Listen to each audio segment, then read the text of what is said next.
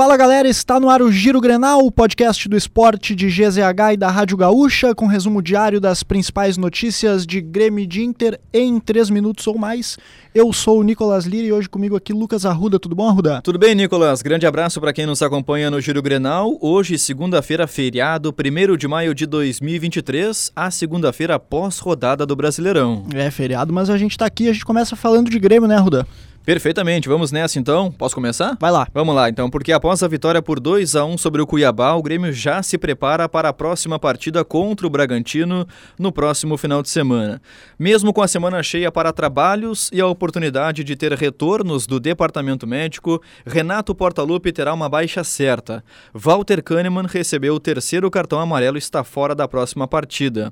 A tendência é que a dupla de zaga seja a mesma do empate em 1 a 1 contra o ABC pela Copa do Brasil com Bruno Alves e Bruno Vini. E visando essa partida contra o Bragantino, o Grêmio prepara uma ação especial para a torcida. Na reapresentação do elenco, 2 mil torcedores poderão acompanhar o treino que acontece na Arena nesta terça-feira, a partir das 4 horas da tarde.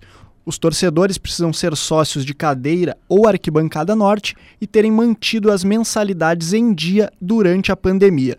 O check-in pode ser feito através do site sócio.grêmio.net. Uma notícia não muito boa, porque as gurias gremistas entraram em campo pelo Brasileirão no fim de semana e o resultado não foi positivo. As tricolores foram goleadas por 4 a 1 pela Ferroviária. Com o resultado, ficou mais longe do G8 da competição. As gurias gremistas voltam a campo nesta sexta-feira para enfrentar o Atlético Paranaense. E agora a gente fala de Inter, que após a vitória por 1 a 0 sobre o Goiás, já se reapresentou. Colorado treinou na manhã desta segunda-feira com a presença de jogadores que foram preservados na partida pelo Brasileirão. O time de Mano Menezes já pensa no confronto da quarta-feira contra o Nacional pela Libertadores. Para a partida, Mano tem duas dúvidas. Na direita, Igor Gomes e Bustos disputam a vaga. No ataque, a briga entre Alemão e Luiz Adriano. Pensando na sequência da temporada, o Inter já trabalha para manter o zagueiro Vitão no seu elenco. O jogador tem contrato de empréstimo válido até o fim de junho de 2023. A direção, no entanto, trata a permanência como provável e está bem otimista pelo acerto.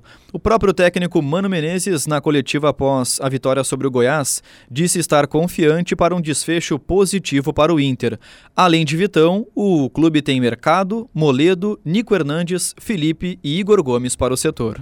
E diferente do masculino, a rodada do Brasileirão não foi boa para as gurias da dupla Grenal. O Inter também foi derrotado no domingo. O algoz foi o Santos que bateu o Inter por 2 a 1. Com resultado, as gurias coloradas estacionam nos 19 pontos na quarta posição. A equipe volta a campo no sábado quando enfrenta o Palmeiras.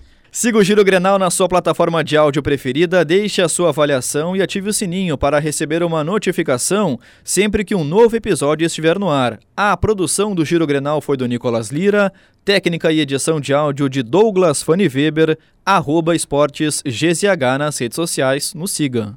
E o Luxemburgo é o novo técnico do Corinthians, né? Depois daquela indefinição, o Corinthians finalmente tem um novo técnico, né, Arruda? Pois é, Nicolas, que situação estranha o Corinthians, porque tentou o Tite, tentou o Roger Machado, aliás, sondou o Roger Machado, tentou o Mano Menezes, técnicos completamente diferentes, e agora anuncia o fechou. Falta de convicção no trabalho, na, nas escolhas? Talvez sim, mas um técnico que sustente toda a pressão que vem enfrentando o Corinthians.